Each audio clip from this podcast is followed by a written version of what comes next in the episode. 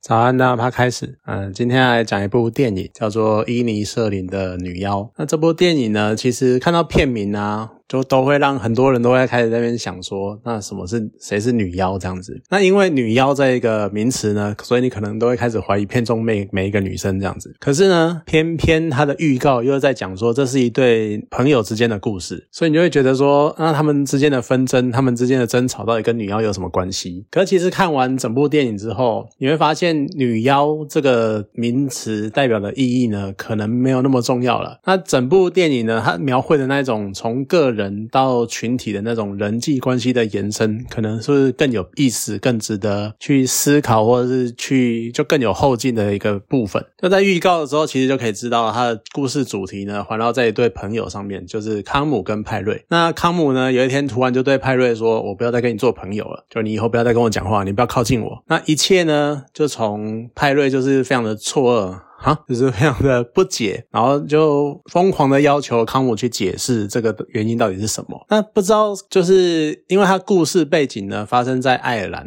就不知道跟主角们他们是不是爱尔兰有没有关系？因为我对爱尔兰人呢有一种他们脾气就是很硬，然后很强悍的那种印象。我不知道这算不算刻板印象，或者是他们真的是这个样子。反正就是我有这个印象。那总之呢，康姆就觉得派瑞很烦嘛，所以要逼迫派瑞不要再找他。可是我真的觉得那个手段超级激烈的，因为他是跟威胁派瑞说：“你再跟我讲话，我就每一次跟我讲话，我就砍掉我一只手指头。”就是有谁绝交会玩这么大？你就会觉得说真的是。超夸张的。那当然，你一开始啊，看到那个派瑞跟康姆之间的互动啊，就看到派瑞那种死缠烂打的样子。然后再加上呢，整部电影就是在讲他们两个之间的那个爱恨纠葛之类的。所以第一个念头搞不好就会是啊，现在是怎样？这对是好朋友呢，还是隐性的同志情侣这样子？搞不好他们，比如说你可能会开始觉得派瑞是不是同性恋啊，或者是他们可能是就有点类似同性倾向，或者是互相爱慕之类的吗？可是其实当我开始出现这个想法的时候，你再转念。一想，我觉得这些年来啊，那个社会风气的转变算是蛮微妙的。就我们到底是从什么时候开始会觉得说，看到一对形影不离的超级好朋友，那你就会开，很多人就会开始怀疑他们是不是有超友谊关系，就觉得。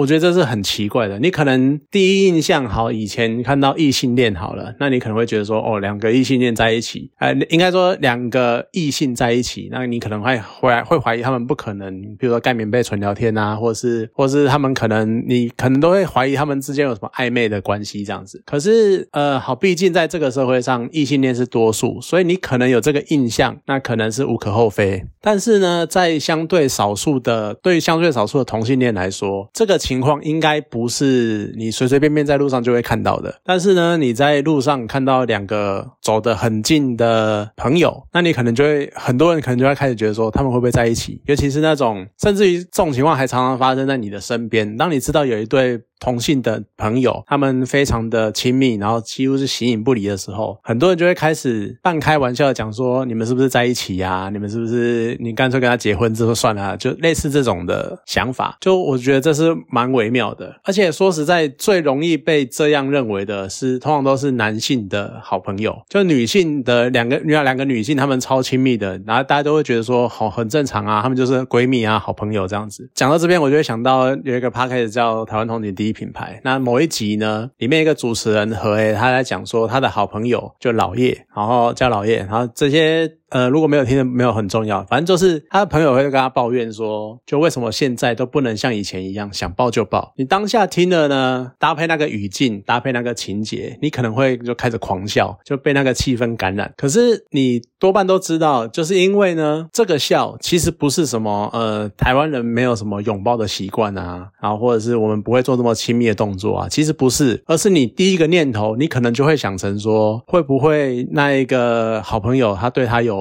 譬如说同性恋之类的倾向之类的，或者是他们。产生这样亲密的动作，会不会有过度的联想啊？像是呃，他们可能想要在一起啊之类的，这是很微妙的，就好像也不是什么随着年龄增长而开始产生萌芽的想法，就反而好像是从过去的某个年代开始，然后不分年龄层都会有这种过度联想的印象。像是我我的意思是说，他好像也不是说，嗯，你可能比如说小时候玩在一起很正常，然后你到了国中、高中之后，你可能到了大学，就是在一般人的状况下可。人到了大学就会开始说同觉得同性好人、同性友人之间太亲密是一个很奇怪，呃，是一个不能讲很奇怪，是应该说是容易被误会成同性恋的状态。我觉得不像这个样子，反而像是我们可能在某个年代开始，是某个时代，譬如说可能八零年代或者是九零年代开始，大家就会开始突然的把一对相处很亲密，然后关系很紧密的同性友人，开始在幻想或者是猜想他们是不是同性恋。就我觉得这是一个很微妙的事情。那你回到电影呢？就因为有了。我后来就是开始有前段的想法，就是会觉得说，为什么现在看到一对同性的友人，你要开始怀疑他们是不是同性恋？就我觉得是没有必要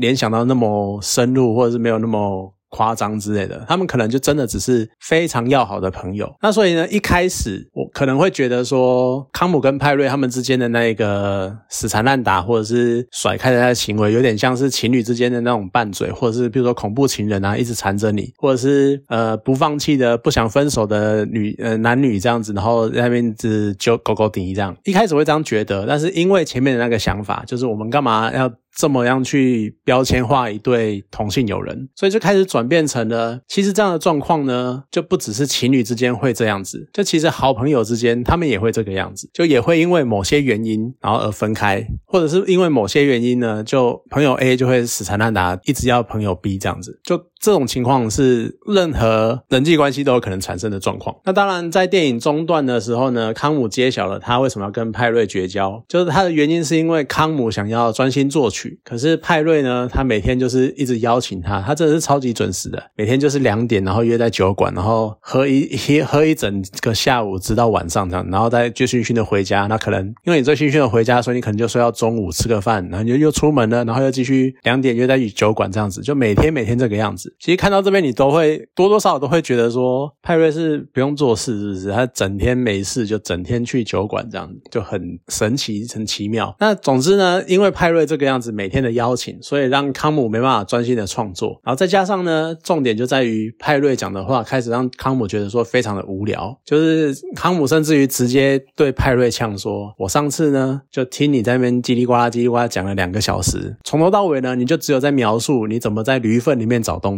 我看到这一段，我真的是狂笑，因为很多人就是会这样一直叽里咕噜讲一些他自己的生生活中的琐事，他真的是很微小、很微小的事情，然后就一直讲、一直讲、一直讲，然后你都会觉得很无聊，可是你可能又不好意思打断他之类的，所以我看到这一段真的是算心有戚戚焉了，就还好我包听，要不然。就真的忍不住，因为可能有些人会讨厌周遭人大笑、打断电影情绪之类的。可我觉得这这一段真的是非常有趣。那其实你从这边呢，你就看得出来，康姆有一种叫存在危机的那种恐惧。所谓存在危机呢，就是开始怀疑自己这个人活在世界上有什么意义，或者是我的存在在这个世界上有什么是什么定位，有什么样的连接之类的。所以康姆呢，他可能因为这个样子，所以他才想说，那我至少要创造出一首跟自己呃算。是自己满意的曲子，然后是就是一个证明自己的音乐实力，然后还有作为曾经活在这个世界的证据。就像我们现在听到很多世界名曲，那可能都会记得说当初创作他们的人是谁。所以即使他们死了呢，他们都能够因为这些作品而永远被世人记住。那康姆可能也有一种这种想法。那这个时候后呢，派瑞的陪伴对他这一个目标并没有任何的帮助，然后反而是变成一种阻碍，因为阻止了他去留下这个算是伟大的遗产的那种概念。所以。康姆呢，他才想要解除这段危机，呃，解除这段关系。可是呢，这个就倒过来的去引发了派瑞的那种存在的危机的感觉。就是对派瑞而言呢，就原本我们都好好的啊。我们就每天这样很 routine、很规律的生活模式，然后每天玩在一起，每天聊天聊在一起。那这么稳定、这么长久的平衡，那突然之间你单方面的就说不要了，那派瑞当然就觉得说他非常的孤独，然后非常的无助，而且他根本没办法理解，就康姆跟他讲的理由到底是什么。就你要作曲，你可以作曲啊，我可以在旁边啊，我可以给你建议啊，我可以干嘛的？但是他不懂得康姆就是要一个完全安静的空间，然后所以这一种恐慌的感觉，恐慌。担心被遗落，然后担心自己会孤独一个人的那种感觉，就驱使他一直缠着康姆，然后就最后导致一连串一发不可收拾的后果。那其实说回来，康姆为什么决定跟派瑞绝交？其实实际上就是所谓的不同步，就每个人的成长的那个速度不同。那我们在成长过程中思想的转变，或是演进的方式，或者是你思考的方向。也会那个速度也会不一样。就也许两个人。或者是很多人在某一个时期呢，你们可能会因为相同的理念或是想法相近，然后而聚集，然后结合。可随着时间流逝呢，因为每个人心智成长的速度会有一段的差距，然后呢，你们就会因为这个差距，反而导致你们之间想法开始出现了不同的地方。那有些人呢，可能会稍微停一下，就我不要变得转变的这么快。然后有些人会停下脚步，然后等待他后面的情人，或者是等待他的朋友去跟上他的想法。那有的人呢，会加速的往前走，就试图去追上前面。已经走到前面的那一个人，或者是你们会去调整彼此之间思考的方向。可是有的时候呢，他们就是已经走上不同的道路了。就是你就是偏向，譬如说以左右来讲好了，可能你们曾经都是左派，但是后来因为生活的原因呢，可能一个因为他可能譬如赚了钱了，所以他想要守住他的这些成果，所以他开始变成了右派。那原本的左派呢，他还是一往直前的认为自己是坚定的左派。那这个时候呢，你们就会左右开始分开了。你们理念就开始不一样了，就是会有这种所谓不同步的状况。那情侣之间呢，会这样的差距会造成的那个冲突，其实在社会上或者在旁人眼里，可能是更加明显的。因为不管是从个人。或者是从社会的角度来看，就情侣，然后甚至于是夫妻，他们之间的关系通常会更加的紧密，然后更加的形影不离。那我们旁边的人呢，或整个社会也期待这个关系应该要维持紧密。所以当心智出现落差的时候呢，带来的影响会非常的大。因为譬如说你是你是右派，然后另外一个是左，你的另一半是左派，那你们就会开始价值观就不一样了嘛，那思考方向都不一样了。可是你们又好像不能够随随便便的就离开，所以你们就开。常常出现冲突，常常出现争吵，所以这个时候呢，就很多人会常常有点像风凉话在那边讲说什么啊，你们夫妻间啊，应该要一起成长啊，然后要彼此提携对方啊之类的。可你其实说归说，又有几对真的能够做得到？就这件事情谈何容易？就真的。很难去做到这种事情，因为你看啊，就是你真的要夫妻就无时无刻的都相处在一起。我相信曾经经历过这种关系、这种状态的人都多半都会觉得说这是一场灾难。你就最简单的例子嘛，最近那个 COVID-19 的那个疫情的隔离期间，你看就过去三年有多少对夫妻因为就光只是一个十四天隔离，他们就可以闹离婚了。你就知道那种每天无时无刻待在一起的那一种，所有事情都要同步或说。所有事情都要在同一个规范下面做的时候，那一个冲突会有多大？所以呢，呃，我会这样讲，就是因为如果你们想法要完全同步的话，或者是要能够至少维持在一样的进展的话，那最简单的就是你们处在同样的环境里面，那你们所接受的东西会一样，然后所了解的事情也会一样，那自然而然你们想法可能不太会出现多大的偏差。但是就像我刚刚讲的，你们要整天待在一起这件事情太难做到了。好，那如果让你们分。分开分离，那你们就会有不同各自的生活圈，然后你们接触到的人事物也会不一样。那当然对自己自身思想的那个影响，自然而然就会产生差距。然后你们看的。眼界，然后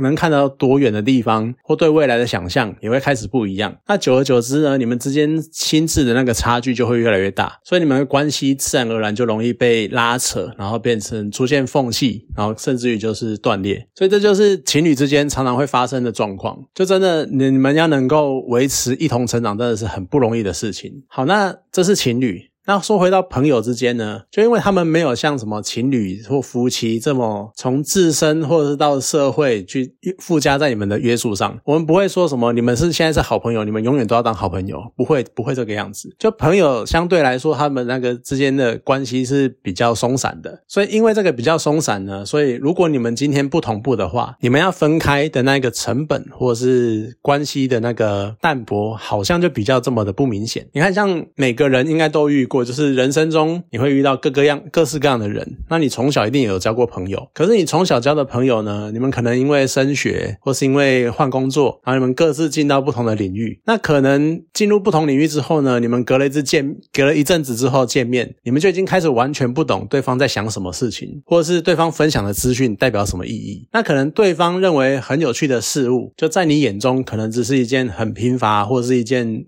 不值一提的小事，或者是你根本就听不懂，你根本不知道他在表达什么。那要不然呢，就是如果要不然就是常常会发生的状况是，你们在一起，然后会有一些共通的语言。所谓共通语言呢，通常就是譬如说你们曾经有的回忆啊，或者是譬如说很多很多人都会讲说什么朋友聚在一起最喜欢忆当年之类的，就是因为你们曾经有共同的回忆，然后去从那些回忆里面呢开始找寻彼此之间的那种关联，然后另外一方面也是回忆自己的过往嘛，就回忆自己年轻新的时候。那可是如果你们每次见面都只是在聊那些东西，可能有一天呢，对某一方来说，他就只是一些什么陈腔滥调啊，或者一些比如说好汉不提当年勇啊，或是呃很很古老的东西，那可能有一方就会开始觉得说我要往前看了。那你们之间这样的差距呢，如果是逐年的加深，那渐渐的呢，你们也会越分越远。然后再加上朋友之间，我刚刚也讲了，就是你们的连接相对比较松散，你们要分离的成本没那么高，所以这段关系可能就这么淡然消失在人生之中。你就想想你现在国小认识的同学，你国小可能整天玩在一起的朋友，你现在还记得几个？